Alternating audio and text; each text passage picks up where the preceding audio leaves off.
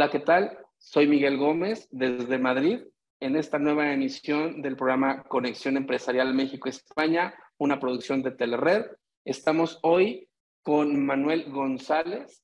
Él es de Granada, eh, ingeniero de caminos, canales y puertos por la Escuela de Granada en la promoción del 98. Tiene un máster en dirección de empresas por el Instituto eh, San, Telmo de, de Sevilla de la promoción 2008 Inicia su carrera profesional en la empresa pública de Puertos de Andalucía y más tarde es fundador de una empresa que se llama UG21 que tiene presencia en México. ¿Qué nos puedes contar de ello, Manuel? Bienvenido a este programa.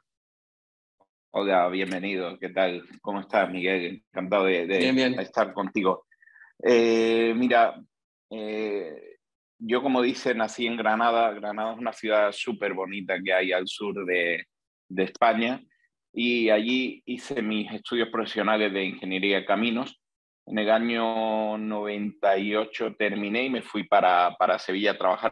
Empecé trabajando de administración pública, pero me picó un poco el tema empresarial y, pronto a los cuatro años pues fundé, fundé nuestra compañía. Nosotros somos una firma, UG21 es una firma hoy presente en cinco países. Estamos en España, estamos en México, estamos en Perú, estamos en Colombia, estamos en Costa Rica. Son una firma de ingeniería global, de ingeniería civil, pero también ya hacemos arquitectura, hacemos aeropuertos, planificación hospitalaria, ingeniería hospitalaria, es decir, pues una firma que cuenta ya con casi 300 personas trabajando y, de la que pues la verdad nos sentimos muy orgullosos.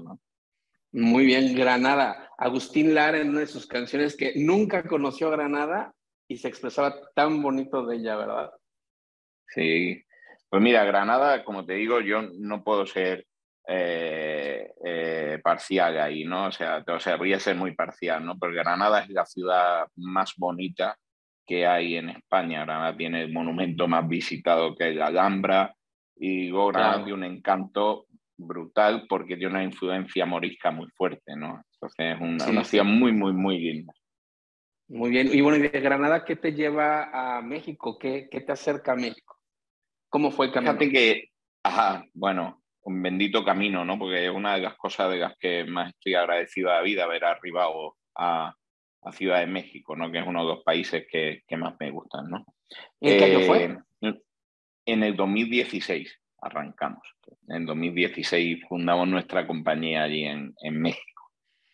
Eh, nuestra firma nace a principios de siglo, del siglo XXI, y la crisis financiera de Estados Unidos apretó muy fuerte en Europa, apretó muy, muy fuerte, año 2007, 2008 y 2009, ¿no? Muy, muy fuerte. Eh, con lo cual, pues teníamos dos opciones en la, en la empresa nuestra, una empresa regional, fundamentalmente trabajamos en Andalucía y teníamos la opción o de aminorar y hacernos muy chiquitos o de tratar de buscar otros mercados donde encontrar valor. ¿no? En el año 2010 eh, abrimos una oficina en Perú eh, y ya hubo una, una, expansión por toda la parte de América Latina. ¿no? Eh, con posterioridad abrimos en Colombia otra oficina, luego en 2016 abrimos en México otra oficina y recién hemos abierto una oficina en Costa Rica. Ese ha sido el progreso de, de nuestra firma. Muy bien. Oye, una pregunta, Manuel. ¿Tu familia es, es, de emprendedores? Pues, ¿a qué se dedica tu familia? ¿Cuál es tu pues, background? Sí, mi familia no ha sido, no, no tiene una trayectoria empresarial, sin embargo, yo sí estoy muy marcado por, el, por la personalidad y el carácter que tenía mi papá. Quiero decirte que mi papá, que era funcionario del Estado, era catedrático de universidad, pero era padre de siete hijos. Yo soy el más pequeño de, de siete. Entonces, eh, eh, hacíamos la magia, eh, en mi casa se hacía la magia de que con un sueldo de funcionario vivían siete y comían siete y vivíamos bien. Éramos una familia mm, que, siempre tuvimos una vida acomodada. Hoy uno se, se entera y se da cuenta de que esto era porque mi papá también pues tenía otras inquietudes, ¿no? Y entonces pues eh, pese a estar en el top de la universidad y ser un científico muy, muy reconocido, pues también eh, intentaba darnos una vida más cómoda con, con una empresa agrícola, teníamos tierras y él trabajaba el campo. Cuando digo trabajaba el campo, no lo digo que trabajaba el campo como un señorito, sino que trabajaba el campo con las manos trabajando el campo. Entonces, Agricultor, vaya. Sí, sí, entonces se daba, eh, se daba eh, esa, esa, paradoja de que, de que en los tiempos de trabajo él era un, número uno exponente científico en España, pero que también tenía la humildad de si tenía una cuadrilla de 30 personas trabajando en, en su finca, él también trabajaba. Y eso pues nos lo, lo, inculcó a nosotros. A mí me premiaban los veranos de mis buenas notas, yo era buen estudiante y mis veranos estaban premiados con dos meses de intenso trabajo en el campo. ¿no? Eh, ahí, ahí aprendí que la vida no era gratis, ahí aprendí que el sacrificio y el esfuerzo es la única vía para el éxito. Y, y ahí aprendí que eh, nada, nada, nada, nada te viene del cielo. ¿No? De ahí viene todo. Claro, mi siguiente pregunta, y creo que ya la acabas de responder, pero quiero que la respondas tú de nuevo. ¿Qué fue o quién fue tu imagen para iniciar una empresa? O sea, ¿quién, es, quién es como tu, tu imagen? Y, ya voy, tu papá, supongo, ¿no? Porque es el que te dio todo esto que me acabas de decir, que es maravilloso, ¿no?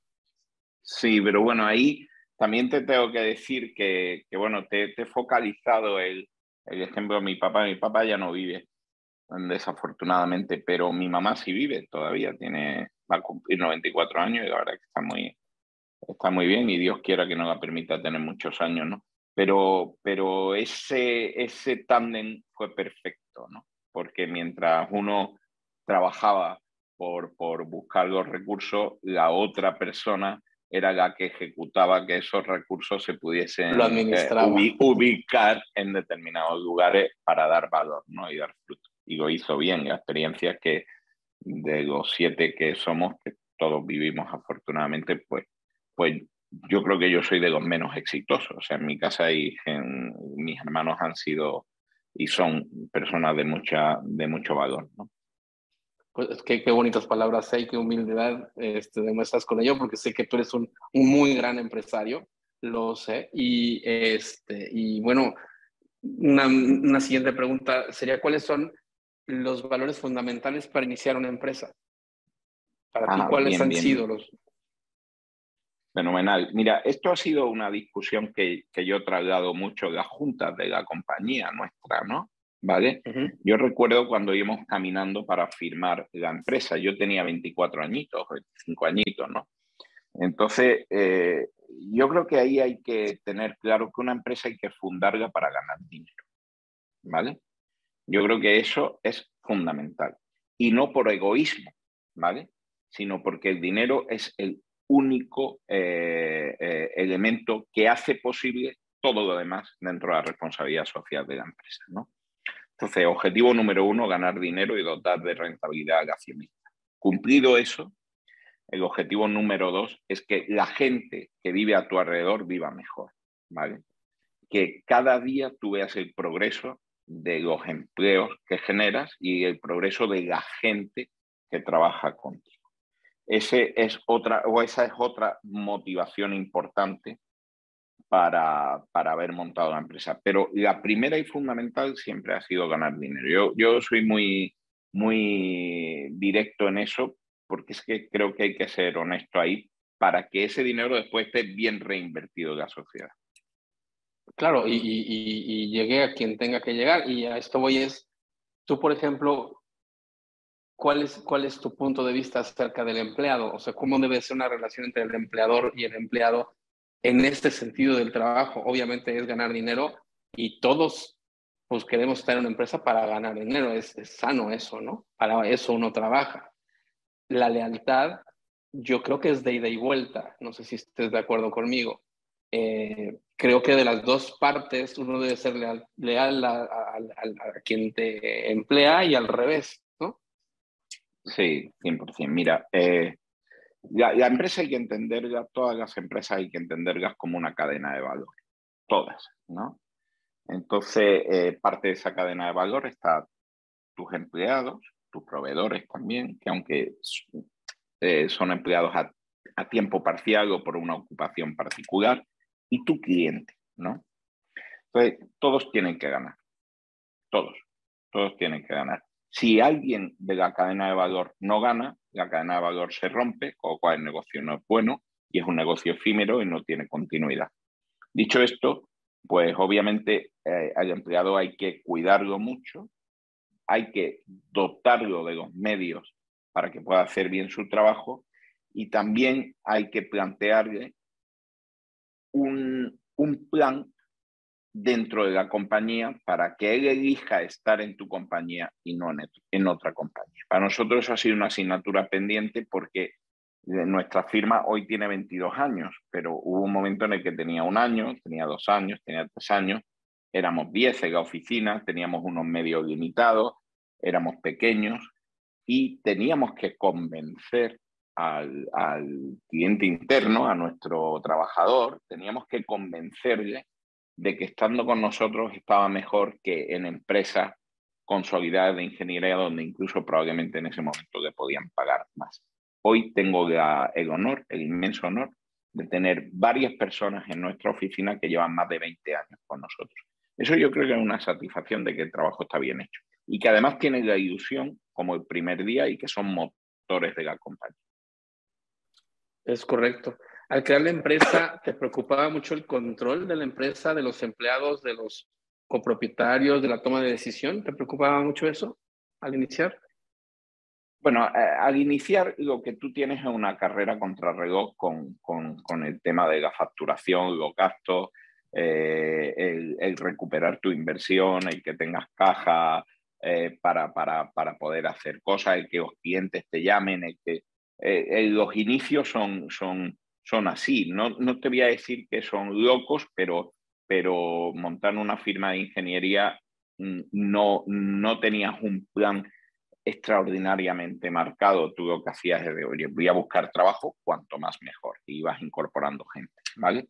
Hoy sí te puedo decir que eh, el control de la compañía es una obsesión, es una obsesión dentro del, del modelo de negocio, pero pero es una obsesión fundamentalmente porque creo que las empresas sobreviven pese a sus directivos, pero mueren por la caja, ¿no? Entonces, ahí, eh, eh, ahí me, en esa batalla todos la tienen perdida conmigo. O sea, yo soy un, verdadero obseso de que, de que todos y cada una de las operaciones de la compañía tienen que estar absolutamente tabuladas y controladas y deben de reflejarse en una facturación y en un cobro muy bien. Bueno, tras estos 25 años, eh, ¿han cambiado las metas y los valores de, de, que se creó la empresa? Sí, claro, claro, claro. Por supuesto, porque cambió el modelo de negocio. Es decir, la crisis del año 2010 fue una crisis económica, pero también en España fue un cambio en el modelo de negocio. Las empresas que seguían haciendo lo mismo después del año 2010, hoy muchas ya no, ya no siguen existiendo las que fuimos capaces de reconvertirnos, pues eh, sí existimos y crecemos, ¿no? Sí, por supuesto, claro que sí. Y cuando llegan a, Hispanoamérica, iniciaron en Perú y luego México, ¿cuáles son las, las semejanzas o diferencias que viste tanto de el, el, el, desarrollarte en España como en estos, en estos países de Hispanoamérica? Bueno, mira, eh, yo creo que eh, España tiene la fortuna la suerte de tener hermanos en, América. Y lo digo con, mucho corazón y con mucho sentimiento. Más de la mitad de mi vida profesional ya se ha desarrollado en América Latina. ¿vale? Entonces, eh, eso por una parte, tú trabajas con hermanos. ¿vale? Ahora bien, eh, nosotros hemos entrado en los países a operar o a trabajar y hemos entrado con mucha Sabiendo que en los países de destino, en Perú, en México, en Colombia o en Costa Rica, hay profesionales que tienen la misma valía que nosotros o más, ¿vale? Y esto no es un mantra, esto es una realidad, ¿vale? Eh, tú eres mexicano, tú conoces las universidades mexicanas, o sea, hay muchísimos líderes mundiales hoy en empresas que son mexicanos, muchos. Porque el conocimiento es muy bueno, porque la universidad es muy buena, la ingeniería es muy buena. Entonces nosotros lo que hicimos fue, defino, hicimos un planteamiento de llegar, buscar un espacio sin llamar la atención y tratar de asociarnos para ver cómo hacen las cosas nuestros hermanos de Perú o cómo hacen las cosas nuestros hermanos de Colombia, tratar de aportarles valor en algunas cosas donde ellos tuvieran falencias, que en algunos momentos podría ser pues algo más de desarrollo eh, que haya podido tener España en, en el sector ingeniería, estoy hablando de, por ejemplo, ferrocarril o estoy hablando de ingeniería de agua, aportar nuestra experticia, pero sin, sin avasallar, decir, oye, aquí estoy, soy un compañero, soy un aliado, sé que necesito estar contigo porque tú eres el que me aportas el conocimiento y no nos ha ido mal. Obviamente ya esa estrategia después de 13 años ha cambiado porque nosotros ya somos locales en los,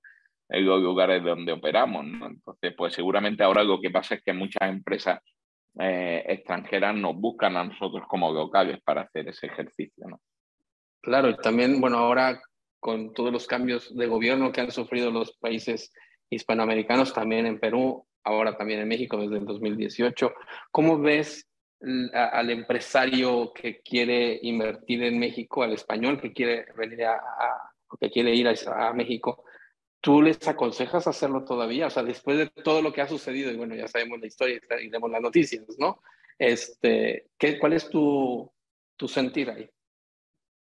Bueno, fíjate que nosotros llegamos en el 2016, estaba eh, finalizando ahí un sexenio, ¿no? Y arrancó el sexenio del presidente López Obrador. En, primero de todo, eh, el empresario no tiene ideología política, ¿no? El empresario es, es empresario y, y lo que tiene es que eh, mimetizarse o adaptarse a las situaciones del mercado siempre y cuando no estemos hablando de situaciones extremas como países que todos conocemos, ¿no? que, donde las reglas del juego pues, pues, pues no son claras y no son jurídicamente estables. Eh, México es un país donde, mm, con sus características, con sus circunstancias, mejorable, pero es un país seguro. Es un país además que tiene unas oportunidades de negocio brutales gracias al, al nearshoring, ¿no? Ahora, todo lo que está pasando en China no, a, los empresarios que trabajamos en México nos está viniendo muy bien porque nos está abriendo otras oportunidades de negocio, se está viendo toda la inversión extranjera como se quiere poner eh, en valor en México. Es decir, México es un país donde no estar, pudiendo estar, eh, sería una falta grave. México es un país que no tiene límites, una empresa en México no tiene límites y, creo que hay que apostarle, siempre hay que apostar. O sea, ¿volverías a invertir en México si ahorita salieras de la universidad y empiezas con alguna, alguna startup, algo de idea en invertir? ¿Darías el consejo de que esos jóvenes fueran a hacerlo a México? Sin, sin lugar a dudas, México es un país, como te digo, que no estar pudiendo estar debería estar penado como falta. Ya, y bueno, y, en España, por ejemplo, ¿qué es lo que podría pasar acá? Porque bueno, aquí también tienen sus, reglas un poco más estrictas, me refiero al sistema fiscal, eh, al, al, al, que emprende tampoco no se la hacen tan fácil, por lo que he escuchado, ¿no? Yo reciente, recientemente vivo aquí en Madrid y, y sí veo esa preocupación de la gente que no tiene, no tiene muchas opciones todavía o no sé, es lo que yo he, percibido ahora que estoy aquí. ¿Tú cómo ves para un mexicano que venga a invertir a, España? Bueno, España es un país, primero que pertenece a la Unión Europea y, no se puede mirar solo en el contexto eh, local, local de, de, de España, ¿no? Eh, con lo cual, pues cualquier materia de seguridad jurídica y tal tiene doble, tiene redundancia. Si hay un fallo en, en, en uno de los sistemas de seguridad, todavía queda un segundo, ¿no? Eso yo creo que es muy bueno. Eso yo creo que es un planteamiento para tomar una decisión eh, importante. Luego, España es un país que eh, hoy vive mucho de, de, su turismo también, ¿no? Un país que, pero es un país que tecnológicamente va, va muy fuerte. Va adelante. Eh, te voy a dar un dato, o sea, la empresa constructora más grande del mundo hoy es española, ¿no? Por ejemplo, ¿no? Entre el top 10 de las empresas de construcción hay 3, 4 que son españolas. Eh, hacemos, hemos hecho un impulso a, a, nuestra, a nuestro desarrollo brutal. España es un país donde tú cuando necesitas moverte 300 kilómetros, vas y vienes en el día en un, en un, carro y no se te hace pesado o incluso te puedes ir en un tren de alta velocidad. España es un país que reúne todas las condiciones eh, externas o de, o de contorno para invertir. Digo, políticamente es verdad que la situación es un poco convulsa, ¿no? Pues porque nosotros también hemos sufrido algo que pasa en todo el mundo, ¿no? Y es que cuando la gente pues no está del todo cómoda, pues se aprovechan los, los populismos, ¿no? Entonces ahí en España hay ahora una, una corriente populista de izquierda y una corriente populista de derecha que lo que ha hecho ha sido... Que las dos populistas no son buenas, ¿estás de acuerdo? No, ninguna, ninguna, por Los extremos son malos. Entonces, no, no, de acuerdo. Entonces, lo que, lo que, se, está, lo que se ha logrado ha sido eh, eh, dividir tanto el, el, electorado que por el sistema de, elección de diputados pues se ha creado una amalgama ahí absolutamente atípica, ¿no? hoy el gobierno de España está sostenido em, por, partidos políticos que no quieren estar en España. Pues por principio yo no tendría en mi consejo de administración de mi empresa a alguien que, que quiere que mi empresa se cierre, ¿no?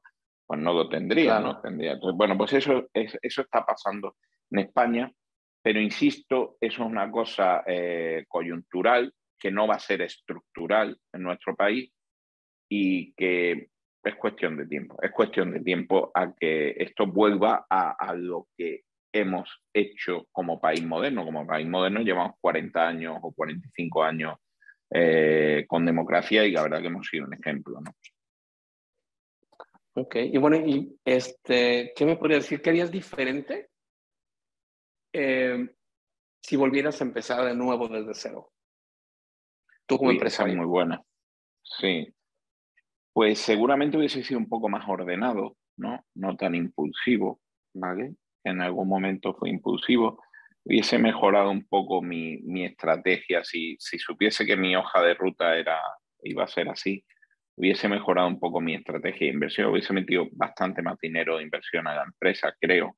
Aunque hemos, hemos invertido mucho, pero, pero sí uno se da cuenta con el tiempo de que, de que la empresa es el hijo más agradecido que uno tiene y que todo lo que invierte se lo, se lo devuelve por 10, ¿no?